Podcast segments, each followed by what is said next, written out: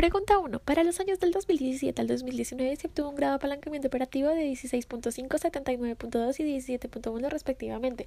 Cada uno de estos valores se interpreta como el cambio porcentual que presentará el EBIT frente a un cambio del 1% en las ventas. Para hallarlo se dividió el margen de contribución entre el EBIT. Para el margen de contribución se consideraron como costos variables los costos de venta, pero para utilizar esta fórmula no se utilizó el EBIT que nos daban en el PIG, ya que este estaba contaminado con otros costos que no eran fijos. Para arreglarlo al EBIT que teníamos se le quitaron las cuentas de los costos que no eran fijos y así solo quedaron como costos fijos los gastos de administración, ventas y por beneficios empleados. Comparando estos resultados con los de otras empresas del sector como Starbucks, se puede decir que Juan Valdez está más apalancada, ya que los GAO de Starbucks se encontraban para estos tres años entre un rango de 2 a 4. Segundo punto. Se sabe según la página oficial de Juan Valdés que esta empresa posee acciones preferentes. Sin embargo, al inspeccionar el estado financiero y el pérdidas y ganancias no se encontró información alguna de estas acciones, por lo que el grado de apalancamiento financiero en los años 2017, 2018 y 2019 fue calculado como la razón entre la utilidad operacional EBIT y la utilidad operacional menos los intereses de la empresa, dando lo anterior un valor de 1,47 menos 0,23 y 4,38 respectivamente. Este número representa la elasticidad que tendrá la utilidad por acción conocida como UPA ante cualquier cambio en la utilidad operacional.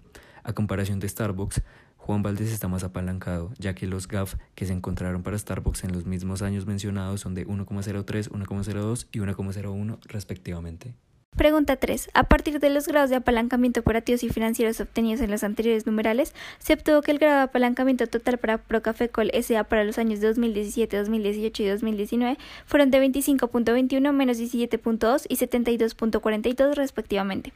Estos valores se pueden interpretar como un aumento o disminución porcentual en las utilidades por acción por cada punto porcentual que aumente o disminuyan las ventas, teniendo en cuenta el volumen de referencia vendido en cada uno de estos años. Lo anterior significa que entre mayor sea el GAT, la compañía corre mayor riesgo riesgo financiero. Sin embargo, tiene más posibilidades de tener mayor rendimiento. Al compararlo con otras empresas del sector como lo es Starbucks Colombia, se obtuvo que su GAT era de 2.56, 3.66 y 2.19 para los mismos años, reflejando que esta empresa corre un mucho menor riesgo en el mercado, pero asimismo tiene una posibilidad de aumentar su rendimiento a una tasa considerablemente más baja.